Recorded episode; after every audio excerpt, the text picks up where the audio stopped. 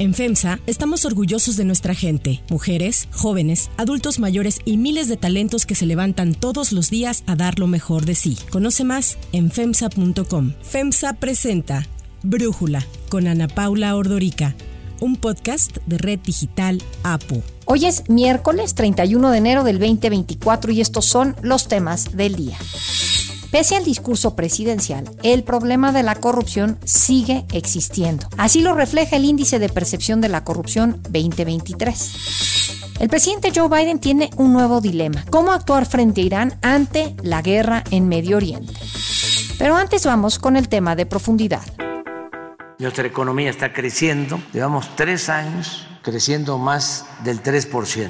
Aquí también subrayo porque es muy importante. Creciendo con distribución del ingreso, que es distinto, eh, creciendo y distribuyendo beneficios, atendiendo primero a los pobres, atendiendo primero a los más necesitados pero la economía bien. De acuerdo con la estimación oportuna del Producto Interno Bruto, el PIB, durante todo el 2023, la economía mexicana creció 3.1%. A pesar de que este dato es bueno, considerando el complicado entorno geopolítico y económico mundial, entre octubre y diciembre y con cifras ajustadas por estacionalidad, el PIB creció apenas 0.1% en términos reales con respecto al trimestre anterior. Si comparamos con el mismo periodo pero del 2022, en el cuarto trimestre de ese año el PIB creció 2.4%. En el último cuarto del año, la economía mexicana se contrajo más de lo previsto debido, entre otras cosas, a que la demanda de Estados Unidos se desaceleró, al igual que el consumo de los hogares. Además, el dinamismo en México se vio impactado por condiciones financieras restrictivas, una moneda fuerte y el enfriamiento de la economía más grande del mundo. De acuerdo con algunos especialistas, estos factores podrían seguir pesando sobre la actividad nacional durante este año. Los mexicanos también bajaron el consumo y el gasto a medida que la inflación comenzó nuevamente a acelerarse en noviembre y diciembre para terminar el año en un nivel del 4.66%. Con el dato del PIB del año pasado dado a conocer por el INEGI ayer, en lo que va del sexenio, la economía mexicana ha crecido un 3.8%, un promedio anual del 0.76%, que esta es una cifra muy lejana del 4% que prometió el presidente López Obrador, aunque hay que recordar que en el 2020 el PIB de México se contrajo un 8.8% por la pandemia. Durante una conferencia de prensa, el subsecretario de Hacienda, Gabriel Llorio, dijo que con el crecimiento del 3.1% en el 2023, la economía mexicana superó los pronósticos y fue una de las emergentes que tuvo mayor avance el año pasado al ligar nueve trimestres consecutivos con crecimiento. Nuestro país registró un alza de 3.1% anual en el Producto Interno Bruto, muy por encima de las previsiones iniciales que anticipaban un aumento de, cero, de solo 0.9%. Y con esto la economía mexicana destaca como una de las economías emergentes con mayor crecimiento anual en 2023. Pese a que el dato sobre este crecimiento económico de México no es malo, analistas y expertos advierten que la desaceleración mostrada en el último tramo del 2023 se podría extender este 2024. El Banco Mundial prevé un crecimiento del 2.6% para México en este año y del 2.1% para el 2025, lo que refleja la tendencia de desaceleración que se viene registrando desde el 2022. Sin embargo, el banco matizó esta estimación al señalar que es importante ponderar la concreción de una mayor inversión derivada del nearshoring y de la continuidad del crecimiento en las remesas.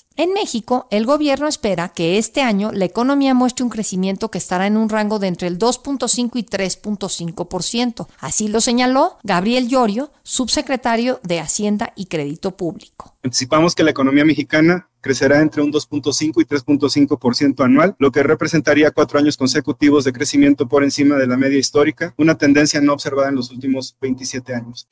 El análisis. Para profundizar más en el tema, le agradezco a Carlos Elizondo, analista y académico del TEC de Monterrey, platicar con nosotros. Carlos, ¿cómo sientes tú este dato del el crecimiento de la economía de México? ¿Es mayor a lo que se esperaba por algunos, aunque un poco menor de lo que había dicho el gobierno, porque crecimos a 3.1 y ellos habían dicho 3.3? Mira, depende frente a qué momento del año lo digas. Ciertamente, al fines del año 22, de cara al 23, los analistas en promedio tenían una visión muy pesimista del crecimiento de los Estados Unidos, en alrededor de 1%. Se pensaba, el grueso pensaba que podía haber una recesión, suave o no suave, y el crecimiento promedio que pronosticaban para México alrededor del 1%. En ese sentido, Hacienda le fue muy bien, traía una expectativa mucho más optimista. El grueso de los analistas pensaba que está totalmente fuera de rango y esta diferencia que mencionas pues, es realmente muy pequeña. Creo que frente a lo que se esperaba, a fines del 22, el 23 fue muy buen año. Lo que se ve menos bien, Ana Paula, es el último trimestre, que es el del que dieron los datos, donde ahí los analistas en promedio estaban un poco más optimistas, incluida Hacienda, y al final pues, el resultado fue un poco decepcionante. Parece señalar que no solo Estados Unidos está entrando en una cierta desaceleración, sino que nosotros también. Yo creo que eso es la primera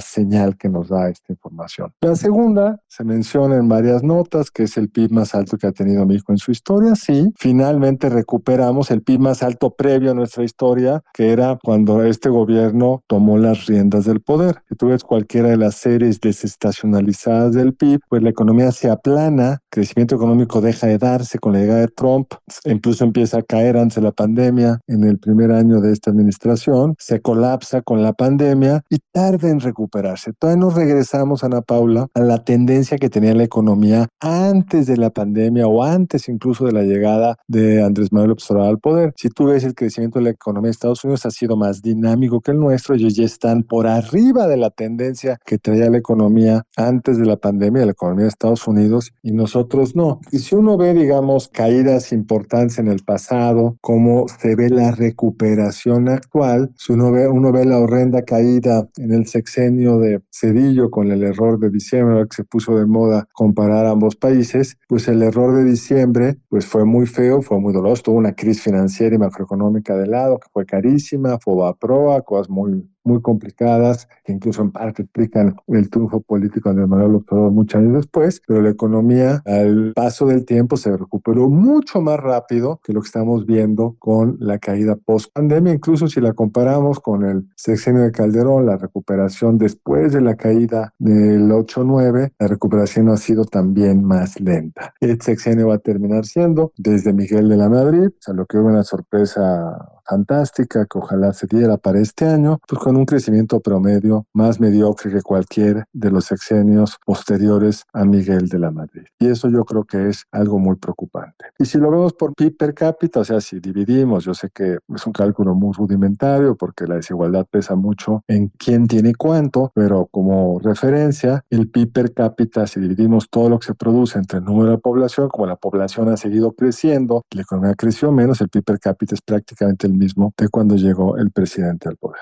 Ahora, yo por ahí veía ciertos números, como no soy economista, quiero consultarlos contigo. Dicen que en los últimos cinco años el PIB ha crecido en forma acumulada 3.3%. Eso habla de un crecimiento promedio anual del 0.66%, pero la población ha crecido una tasa anual del 1%. Como 0.66% es menor a 1%, el PIB per cápita es menor en 2023 que en el 2018. Esto es un comparativo que te suena razonable, Carlos? Mira, yo tampoco soy economista, lo quiero subrayar. Mis estudios son en ciencia política, pero he escrito muchas cosas sobre finanzas públicas y economía, pero ciertamente el dato es el que es hay todo un tema ahí que habría que especificar cuál es el año base, porque cambió el año base con el que se calcula el PIB y eso ha llevado a tener un poco mayor crecimiento porque los ponderadores que ahora se usan, que son más aproximados con los del pasado, reflejan mejor el crecimiento que en el pasado, pero sin irnos a las, a las cuestiones más técnicas, el PIB per cápita es ligeramente inferior al que se tenía a principios del sexenio. Aunque, hay que decirlo, porque es bien importante, el salario promedio real es decir, cuando le descuentas la inflación a los salarios promedio que ganan los mexicanos, este ha subido y si vemos la pobreza moderada, de acuerdo a los últimos datos de Coneval, la pobreza moderada ha bajado. La que se ha estancado es la pobreza extrema, esa no ha mejorado y por resta aritmética y los datos así te lo indican, es en las clases medias donde había una caída pues, más importante del PIB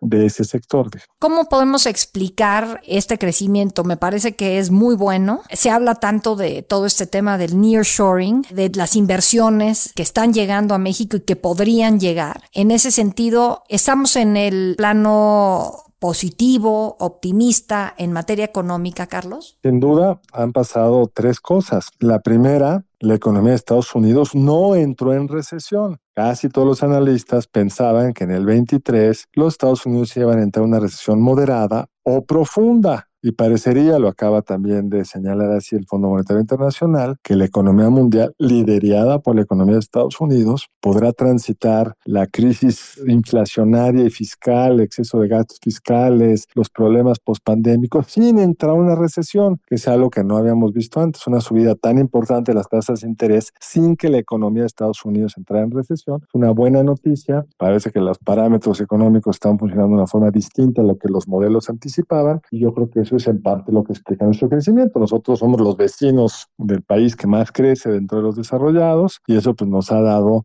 mucha fuerza. Lo vemos en los datos de las remesas que siguen creciendo. Las remesas son los ahorros que nuestros connacionales hacen en Estados Unidos y hacen un cálculo económico de quién está más necesitado, si quienes viven allá o quienes viven acá y nos lo mandan a nosotros. La balanza turística, la cantidad de mexicanos que van a Estados Unidos ha crecido, pero menos de norteamericanos y de otros países que han venido a México. Entonces, la balanza turística ha crecido, es muy positiva. México tuvo el gran acierto de no cerrarse al turismo durante la pandemia y en parte estamos cosechando eso. Y como ya decía Ana Paula, los salarios reales han crecido. Y ese es un éxito de una política salarial que ha empujado el salario real sin que sucediera lo que se temía o se pensaba por parte de muchos economistas que esto iba a acabar pues, generando inflación o limitando la creación de empleos. Hasta ahora no lo hemos visto y esos son, digamos, los tres importantes motores que si le sumamos un cambio estructural que es inversiones que antes hubieran ido a China o que se están saliendo de China que empiezan a llegar a otros países. México no es el que más ha captado, le ha ido mejor a Vietnam, pero pues, México está junto a Estados Unidos y una serie de procesos industriales que han crecido en México de forma significativa. A pesar de un tipo de cambio tan apretado, las exportaciones el año pasado crecieron, las importaciones no se dispararon, incluso crecieron un poquito. Entonces tenemos una balanza comercial pues, bastante confortable. O sea, la economía mexicana no tiene ningún desbalance significativo, pero a mí lo que me da coraje, algo por supuesto muy difícil de transmitir con toda su fuerza, es el llamado costo-oportunidad. Si en vez de haber gastado 500 mil millones de pesos en un tren, que no sabemos para qué vaya a servir en la península, lo hubiéramos dedicado para fortalecer la infraestructura que conecta a las principales ciudades de México, hacia los principales puertos, hacia el norte, pues tendríamos una actividad aún más dinámica. Si enfrentáramos bien el problema de la inseguridad, pues no habría estos bolsones de pobreza y emigración que tenemos en estados que tradicionalmente ni siquiera tenían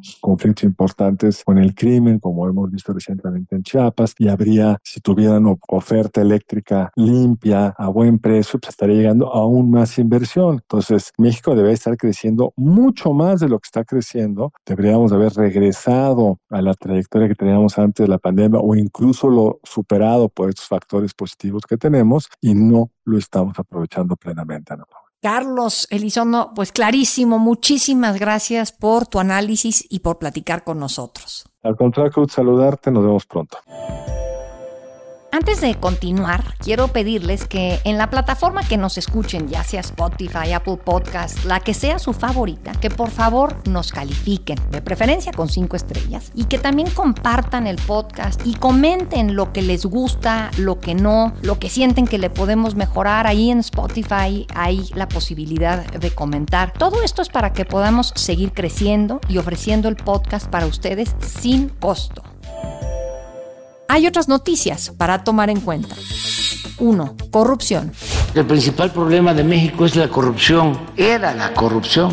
Ahora, aunque sigue habiendo, ya no impera, ya no domina como antes. Transparencia Internacional dio a conocer los resultados del Índice de Percepción de la Corrupción 2023, en los que a pesar del discurso del presidente que dice varias veces que la corrupción ya prácticamente no existe en el país, México se mantuvo por segundo año en el mismo lugar, 126 de los 180 países que son evaluados. A la cabeza de los países como los menos corruptos está Dinamarca con 90 puntos, seguido por Finlandia con con 87 puntos, luego Nueva Zelanda con 85. O sea, entre más cercanos estén a 100 son los países menos corruptos y entre más lejanos a ese número son los países más corruptos. En el caso de México, por cuarto año consecutivo, tuvimos una calificación de 31 puntos. Para darnos una idea, Perú está mejor evaluado con 33 puntos. Tenemos la misma calificación que países como El Salvador y solo estamos por encima de Bolivia.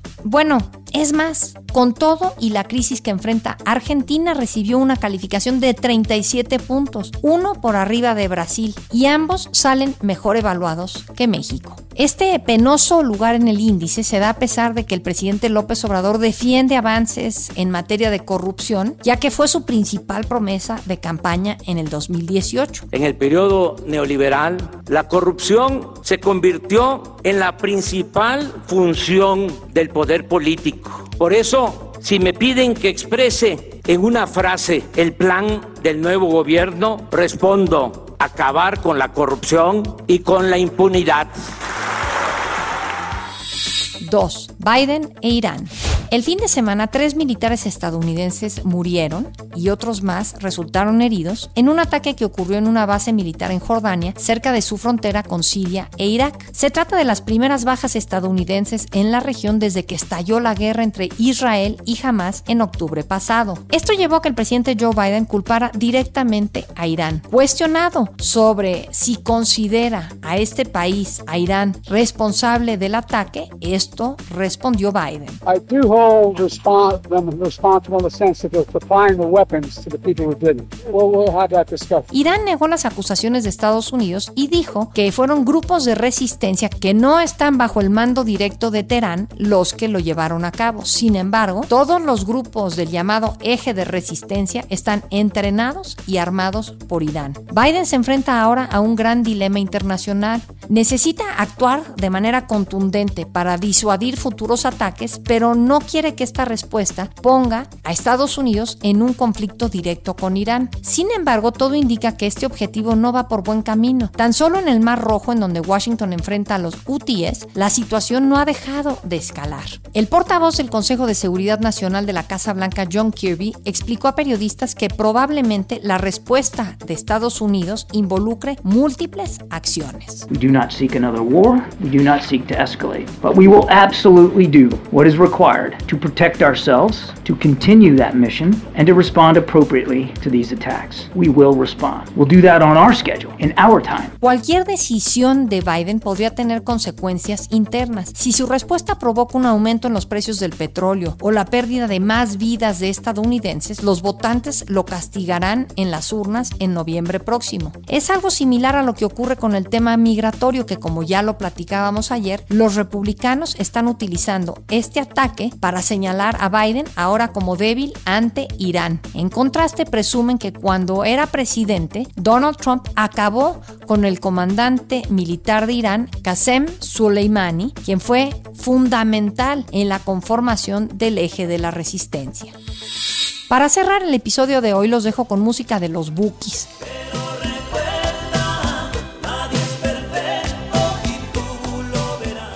En un hito para la música latina, los Bookies celebrarán su 50 aniversario con una residencia en Las Vegas. Esta serie de conciertos que tendrá lugar en el parque MGM será la primera residencia en la historia de la ciudad completamente en español. Fundado en 1976 por los primos Marco Antonio y Joel Solís, los Bookies llegaron y se catapultaron a la fama en los años 80. Tienen 16 álbumes de estudio, varias canciones multiplatino y certificaciones de diamante.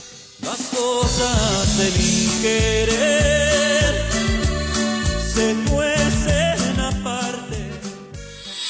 Yo soy Ana Paula Ordorica. Brújula es una producción de Red Digital APO. En la redacción, Ariadna Villalobos. En la coordinación y redacción, Christopher Chimal. Y en la edición, Cristian Soriano. Los esperamos mañana con la información más importante del día. Oxo, Farmacias ISA, Cruz Verde, Oxo Gas, Coca-Cola FEMSA, Invera, Torrey y PTM son algunas de las muchas empresas que crean más de 245 mil empleos tan solo en México y generan valor como parte de FEMSA. FEMSA presentó Brújula con Ana Paula Ordorica, un podcast de Red Digital APO.